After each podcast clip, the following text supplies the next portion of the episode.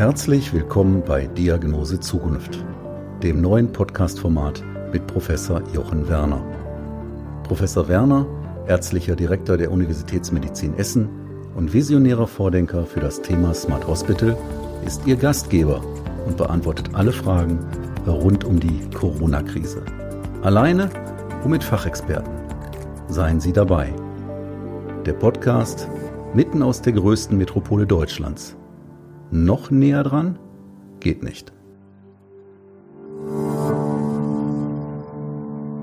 Vorgestern war ich in einer Warteschlange vor einem Supermarkt. Also der Abstand zwischen den Wartenden, der wurde weitgehend eingehalten, aber einige Meter vor mir entzündete sich eine, ja, ich sag mal, ganz heftige Diskussion.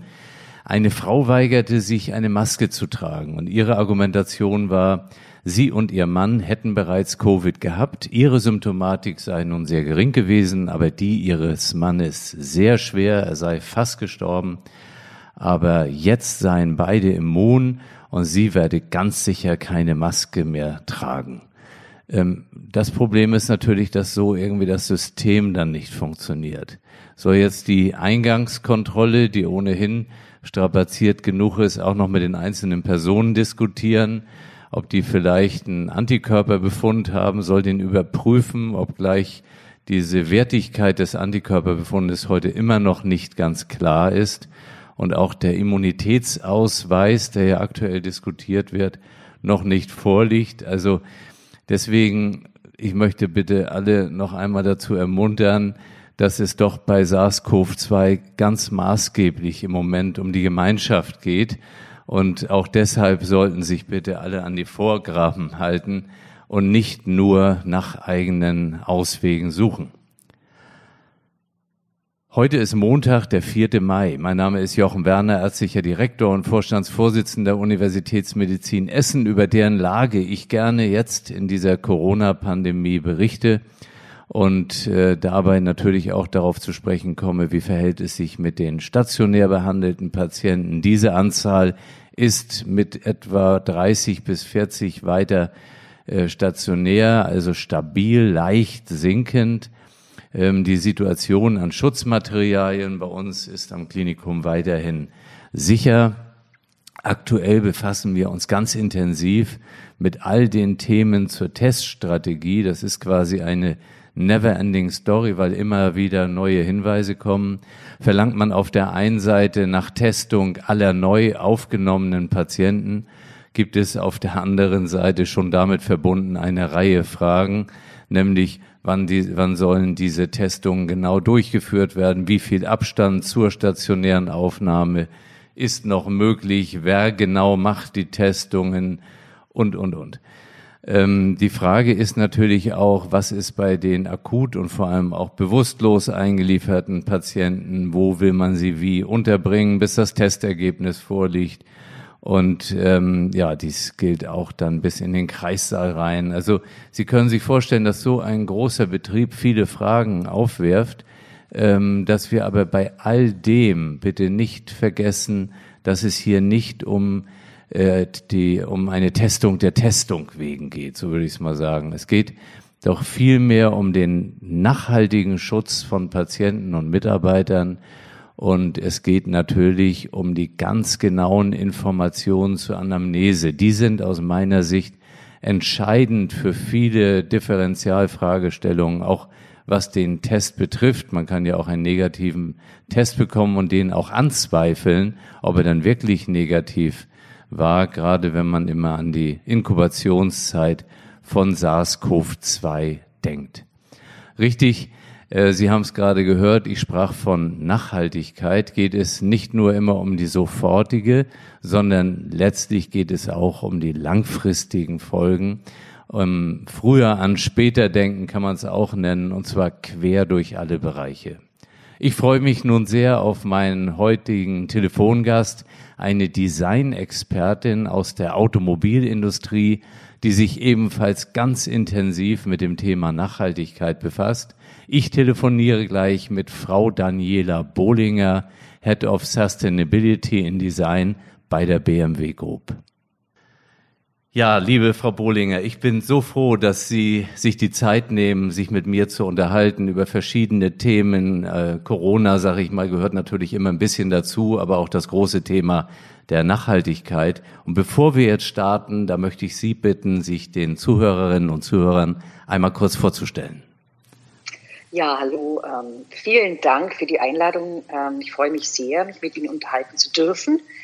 Ähm, wie schon einläutend gesagt, mein Name ist Daniela Bohlinger und ich arbeite seit 17 Jahren bei der BMW Group und ähm, bin aus der Ausbildung her als Goldschmied und als Schmuckdesigner zu Produktdesign gewechselt und nach langen Jahren ähm, Lebenserfahrung, sage ich mal, bin ich Gott sei Dank ähm, 2002 erst zu BMW gegangen und habe vorher ein bisschen was sehen dürfen in der Welt und habe dort als Color and Trim Designer begonnen und bin inzwischen Head of Sustainability im Design, ähm, was eine Stelle ist, die ich selbst entworfen habe.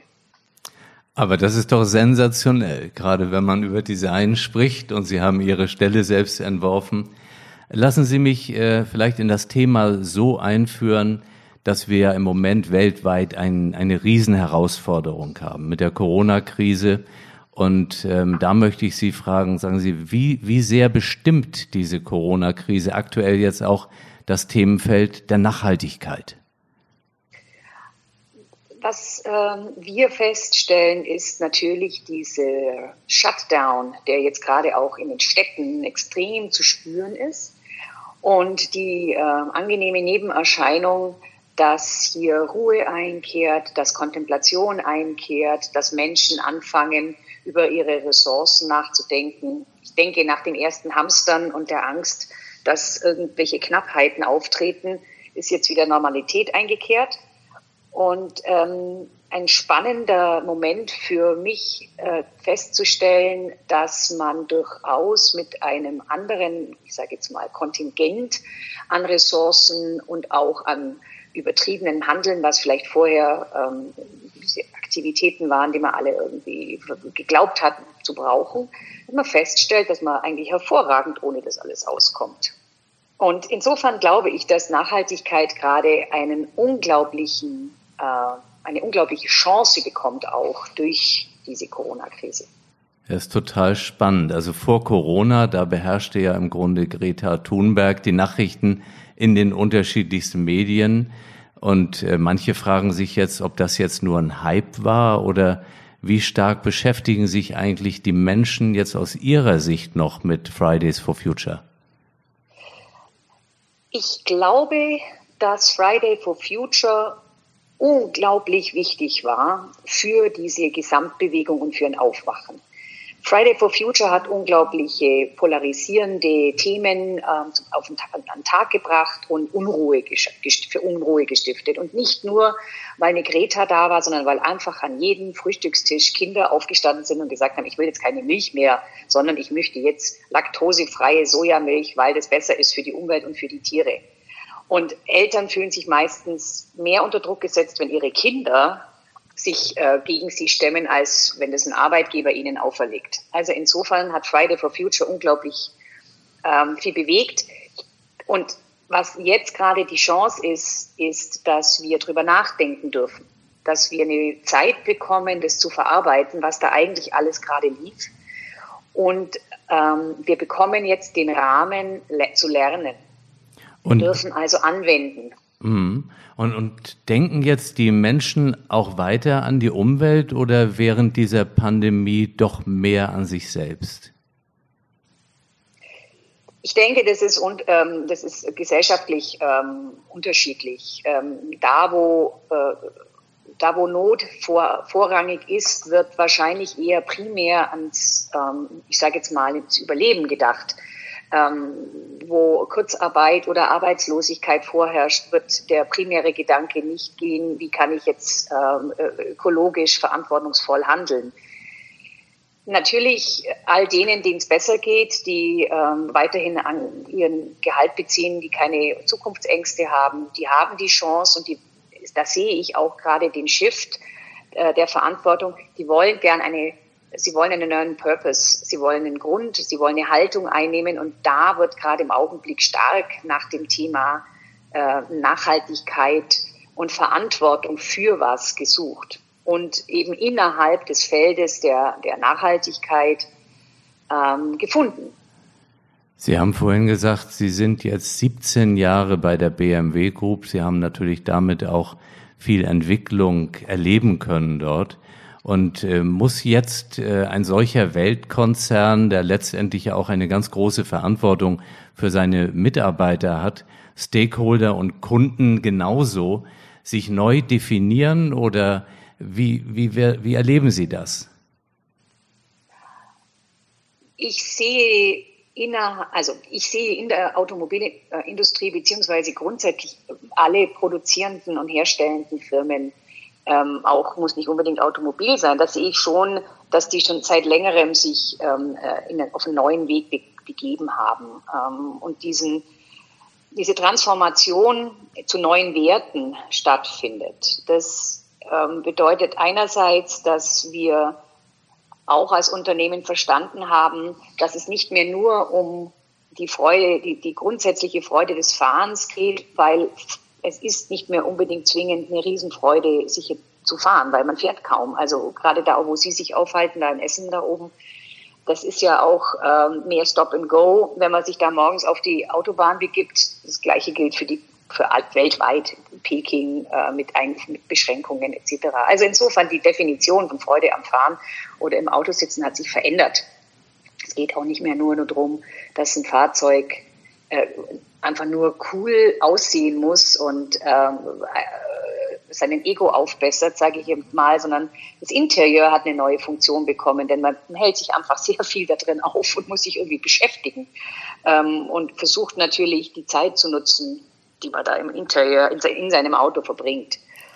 Und ähm, wir haben, also ich merke so, dass die Industrie verstanden hat, dass, wie gesagt, neue Werte wichtig sind, aber eben auch der Technologievorsprung, ähm, den man dann natürlich einnehmen will, mithalten will mit, wie auch Sie sagen, Digitalisierung zum Beispiel, ähm, da ein großer Antrieb ist.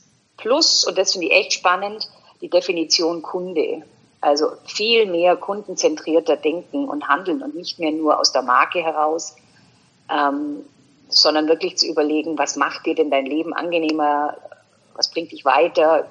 Tolles Interface-Design bei äh, Telefonen äh, macht so intuitiv und so leicht plötzlich. Und das sind natürlich auch Antreiber für so Unternehmen wie unsere. Aber das erklärt dann ja auch, dass eine so große globale Marke, ich sag mal, sich einbringt, ähm, ja, den Menschen Hinweise und Empfehlungen auch für solche aktuellen Situationen zu geben. Ich sag mal Stichwort, wir bleiben zu Hause. Absolut. Also ich bin wirklich begeistert, ähm, wie sich äh, gerade BMW auch ähm, zur Corona-Krise verhalten hat. Wir hatten da sofort einen Krisenstab, wir haben eine App bekommen auf die Telefone, ähm, dass wir uns aktualisiert, ähm, dass wir uns da immer updaten können. Jetzt hat sich BMW, hat er auch jetzt ähm, Schutzmasken, stellen wir jetzt her. Ähm, wir haben plötzlich alle auf Mobilarbeit umgestellt, die konnten. Die Kollegen, die nicht konnten, weil sie in der, erstmal in der Fabrik nur waren, die äh, haben jetzt, ja gut, jetzt wurde sukzessive, wurden die Fabriken geschlossen. Ähm, aber wir haben ganz neue Möglichkeiten entdeckt, ähm, wie wir kommunizieren können. Und was vorher eher konservativ war, also auch so diese Art von, der eine hat das Vertrauen und nicht in seinen Mitarbeiter, dass der von zu Hause aus die gleiche Arbeit leistet. Und ähm, die, der nächste sagt, das ist ja der Wahnsinn, weil plötzlich so viel effizienter gearbeitet wird Sie setzen sich ja nun ganz maßgeblich auch dafür ein, zum Beispiel Reststoffe und Abfälle zu nutzen und in, die, in den Fahrzeugen äh, zu verbauen. Passt das eigentlich zu einer Premium-Marke wie BMW und wie kam, kommt das denn bei den Kunden an? Da würde ich jetzt gleich mal an den Wörtern schleifen, die Sie da verwenden. Ja. Ähm, das erste ist, dass äh, wir, wenn wir von ähm, Rest, wie Sie Reststoffe oder Abfälle sagen. Das klingt schon mal gleich so, dass jeder Kunde sagen würde, nee, sorry, aber das hat aber wirklich nichts mit Premium zu tun. Es sind keine Reststoffe und Abfälle, sondern für uns sind es wirklich wertvolle neue Rohstoffe, sowas wie ähm, Rezyklate, das heißt also ein Material, in dem Fall vielleicht Kunststoffe, die einen zweiten Zyklus bekommen, weil man sie sammelt, schreddert, neues Material herstellt, wie ein Garn und ein neues Textil webt.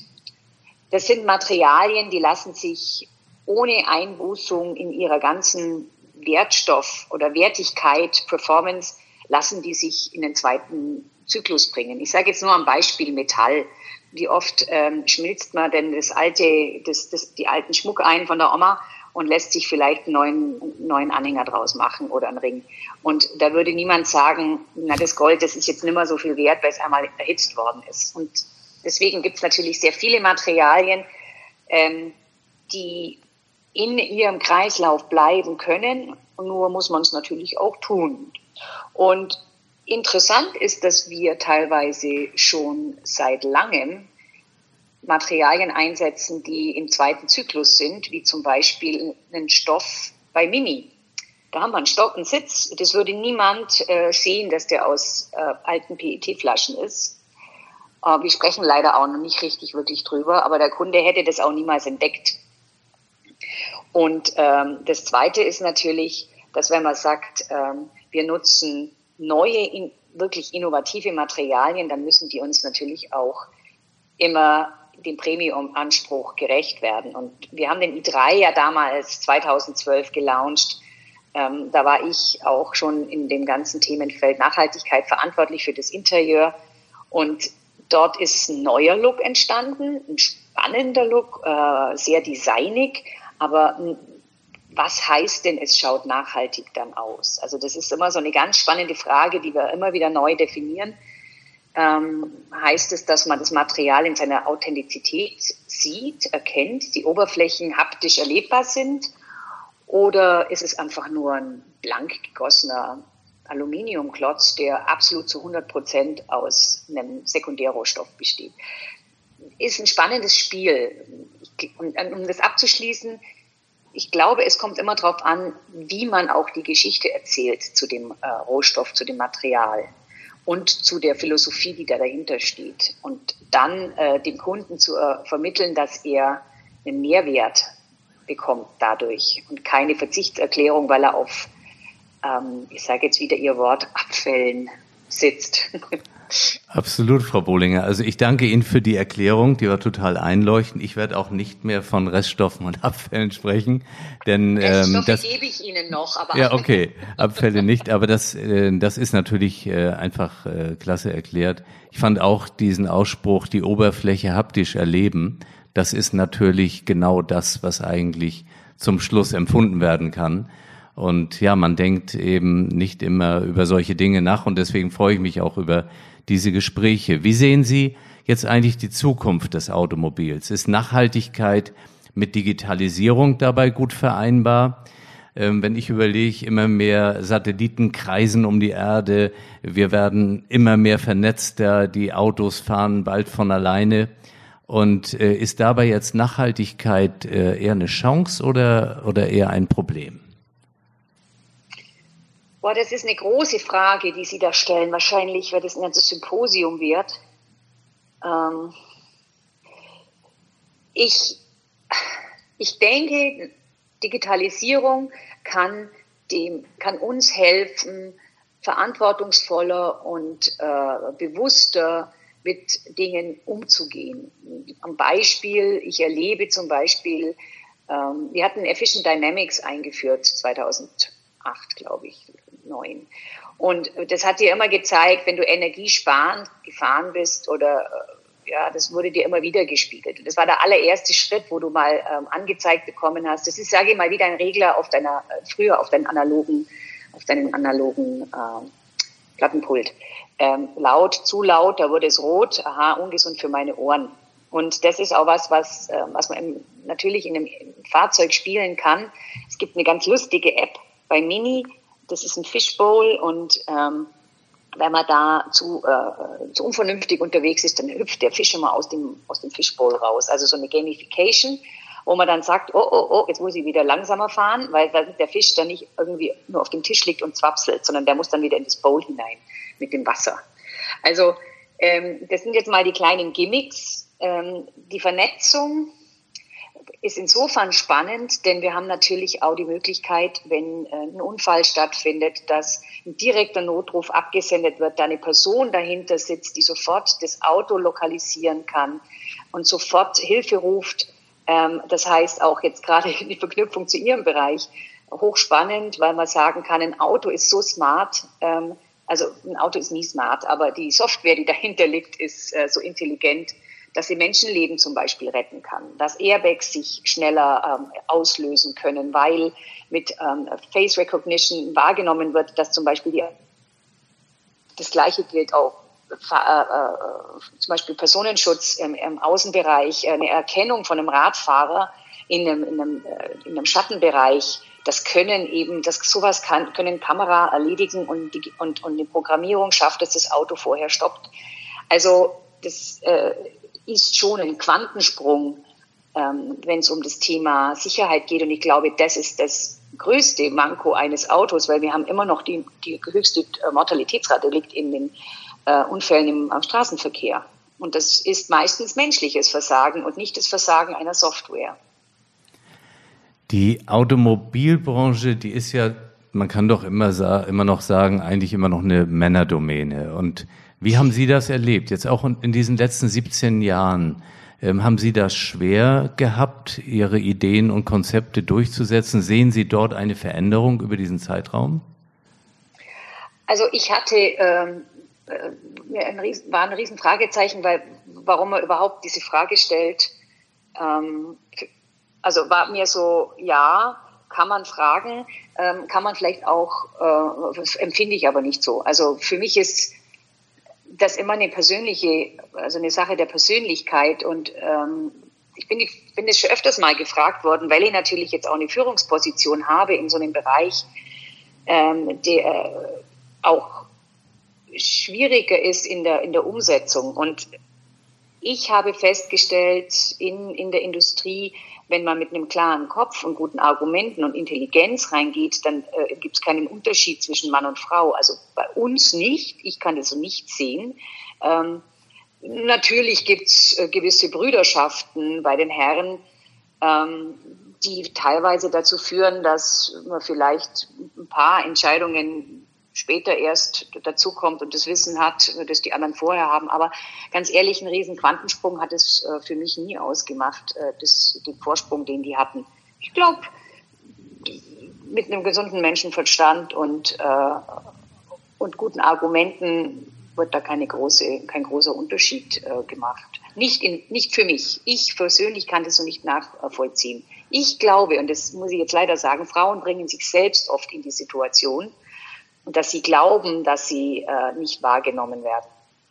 Aber das liegt stark in dem, an dem eigenen äh, Auftritt und auch an dem, da kann man dran arbeiten. Das kann man tatsächlich auch für sich selbst bestimmen, wo man da wahrgenommen werden will.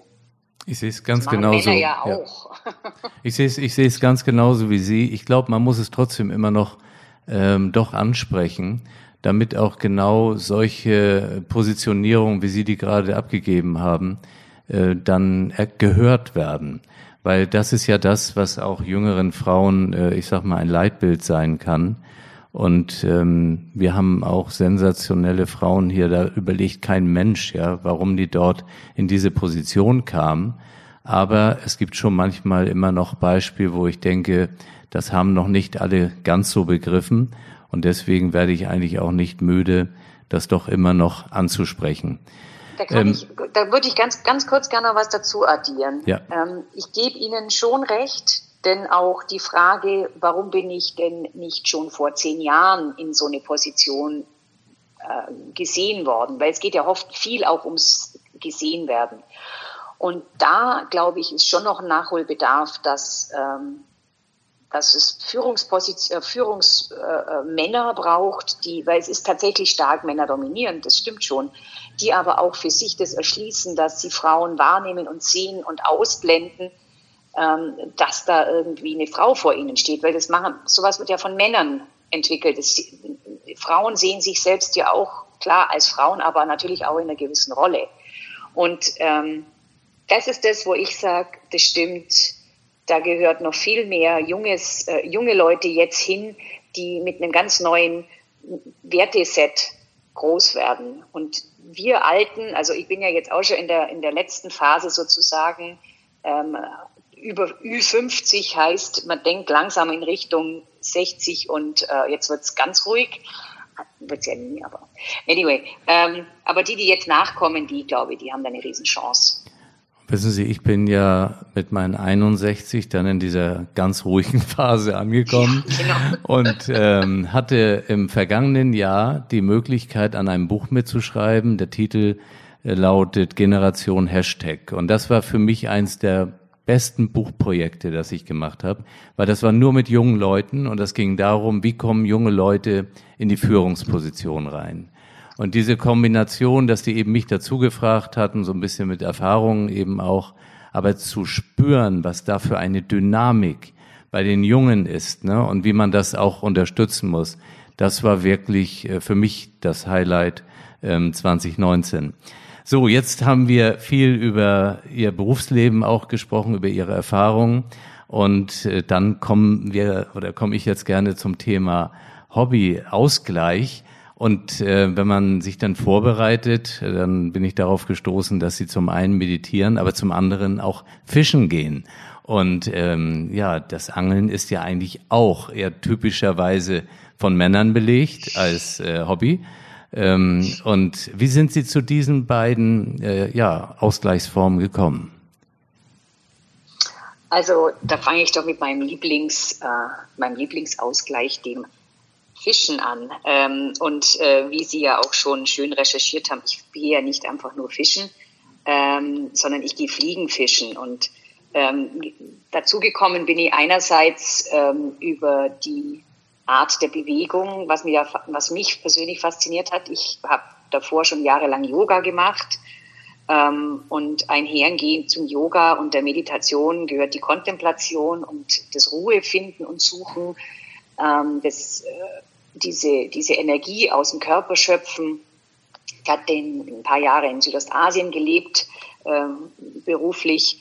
Und ähm, ich fand die Ästhetik so wunderschön in der, in der, in der Verbindung mit, dem, mit der Natur, in der man sich aufhalten darf, wenn man Fliegen fischt. Denn Fliegenfischen ist normalerweise am schnellen Fluss, am, am, am lebendigen Bach, in der Natur, in den Bergen, es hat was mit Wildnis zu tun und ein bisschen äh, eben genau mit dieser Abgeschiedenheit. Man möchte ja nicht in einem, in einem Fluss stehen, äh, wo alle zwei Meter ein anderer hinter dir äh, herläuft. Also ähm, das ist ein Hobby, das machen ich und mein Mann schon etliche Jahre und da finde ich tatsächlich zu mir. Und wenn ich nicht bei mir bin, wenn ich zum Fischen gehe und wenn ich in den Fluss gehe und wir haben den Luxus, dass ich in der Stadt Isar äh, also in der Isar in München in der Stadt fischen darf. Und ähm, das ist natürlich der Wahnsinn, nach der Arbeit dahin zu radeln und ähm, meine Route auszupacken, mein kleines Gerät und dann da reingehen. Und wenn ich nicht fokussiert bin und wenn ich tausend Sachen im Kopf habe, dann hau ich mir ständig nur diesen, diese Fliegen an meinen Kopf, aber nicht ins Wasser, weil ich nicht ähm, konzentriert bin. Und das zwingt mich echt dazu, runterzufahren. Und ähm, das ist so die einige Sache, dass ich sage, da muss ich mich konzentrieren, aber dieses Beobachten, diese, das ist ja ein Studium der Biologie, das du da eigentlich da ab, äh, absolvierst, um die richtigen Fliegen einzusetzen, die man dann selber baut, die man selber bindet. Die, äh, man studiert das Wasser, man sieht den Fisch und beobachtet erst. Äh, es geht nicht ums, Absch äh, ums Fischen, ums, um, ums Abschlagen und es geht da um, um ein gesamtheitliches, gesamthaftes, holistisches Erlebnis am Wasser mit den Leuten, mit den Freunden, mit denen man da hingeht. Und ähm, das ist so, wo ich sage, wenn ich, wenn das dazu kommt, also wenn ich sowas machen kann, auch meine, unsere Urlaube sind nur so geprägt. Also bei uns ist immer die Fliegenroute ist da dabei und die äh, Länder werden so ausgesucht oder die Ziele, dass wir da eigentlich fast nur in der Harmonie mit, den, mit der Natur sind das ist schon echt ein Luxus. Also, Frau Bohlinger, also es ist ja so, ich, ich bin selbst Fliegenfischer und ähm, Sie haben das so sensationell beschrieben. Ähm, also wer jetzt keine Neugierde dafür bekommen hat, ja, auch jemand, der ein bisschen abspannen will. Ich habe es ja alles genauso erlebt. Man sieht einen Fluss vollkommen anders. Da kann jemand direkt neben einem stehen und man sagt, da ist eine Forelle und äh, hast du das gesehen? Dieses Wahrnehmen und der Vergleich oder die Assoziation auch mit der asiatischen Lebensweise, das, das hat mich beeindruckt. Das war, das war ein Treffer. Also ganz toll. Ich freue mich schon. Wann gehen Sie wieder los? Äh, ich darf morgen. Sensationell. Ähm, tatsächlich. Ich bin morgen ähm, eingeladen an einen ganz tollen Fluss, an die Leusach. Ja, das ist, äh, ist wunderbar. Zu Zeiten von ja. Corona darf man nämlich als Fischer fischen gehen. Das ist ganz toll. Als Jäger jagen, als Fischer fischen. Ja, das ist doch auch mal was Besonderes. Auch darüber hat, glaube ich, noch kaum jemand gesprochen. Ähm, ja, und zum Schluss äh, dieses Gesprächs komme ich dann ja eigentlich immer auf zwei Themen. Das ist zum einen, was können Sie den äh, Zuhörerinnen und Zuhörern für einen Rat geben? Und da bin ich dann doch wieder bei der Nachhaltigkeit. Was kann jeder von uns dazu beitragen, um die Welt ein bisschen besser zu machen? Ich denke, einfach nur mal da drüber nachdenken, was man wirklich braucht zum Leben, was einen wirklich glücklich macht im Leben, ob es tatsächlich materielle Dinge sein müssen oder ob es teilweise auch einfach nur ideelle Dinge sein können. Ähm, und einfach auch mal mit einem ganz gesunden Menschenverstand vielleicht mal wieder drüber nachdenken, gerade jetzt in der Zeit des Rückzugs, ähm, war, wann war man denn glücklich und ähm, was hat einen denn wirklich zufrieden gemacht? Und wenn man nur, wenn einem nur da auffällt, dass es vielleicht drei, vier Bestellungen aus dem Internet weniger sein können, dann hat man schon unglaublich viel getan, wenn das jeder täte. Ich glaube, das ist für alle ein guter Hinweis. Da kann sich jeder selbst hinterfragen und auch die aktuelle Situation ähm, sollte das nochmal unterstützen. Der Titel dieses Podcasts, der lautet Diagnose Zukunft und das ist meine Abschlussfrage an Sie. Wie blicken Sie auf die Zukunft? Ähm, wie, wie positiv, was erwarten Sie von den nächsten Jahren? Ich äh, freue mich ähm, enorm über die Zukunft. Ich bin ganz positiv und ein wirklich extrem positiver Mensch grundsätzlich, aber ich finde, dass wir alle Chancen haben zurzeit, uns zu wandeln ähm, und gemeinsam in einen bewussten, aber wirklich wichtigen äh, äh Veränderung äh, zu begeben. Denn jetzt ist für uns, glaube ich, die Chance, dass wir uns an dem Pariser Klimaabkommen wieder nähern, ähm, dass wir Verantwortung übernehmen. Und ähm, ich sage das, bei uns heißt es immer wirklich Hashtag Responsibility, dass jeder für sich selber nochmal nachdenken darf, was für eine Verantwortung er im Leben hat. Und ähm, wie schön das Leben ist. Und wir dürfen irgendwann mal alle wieder raus. Und die Frage ist, wo rennen wir denn dann alle hin oder bleiben wir einfach da, weil es doch eigentlich ganz toll ist, wo wir sind. Ein super Schlusswort. Ich danke Ihnen wirklich sehr für dieses mich auch ganz besonders ansprechende Interview. Ich wünsche Ihnen alles Gute für morgen, dann Petri Heil und ähm, ja, vielen Dank. Vielen, vielen Dank. Bleiben oder werden Sie rasch gesund? Wir füreinander und Chance Corona sind meine beiden Hashtags zur Verabschiedung. Ihnen und Ihren Lieben alles Gute, Ihr Jochen Werner.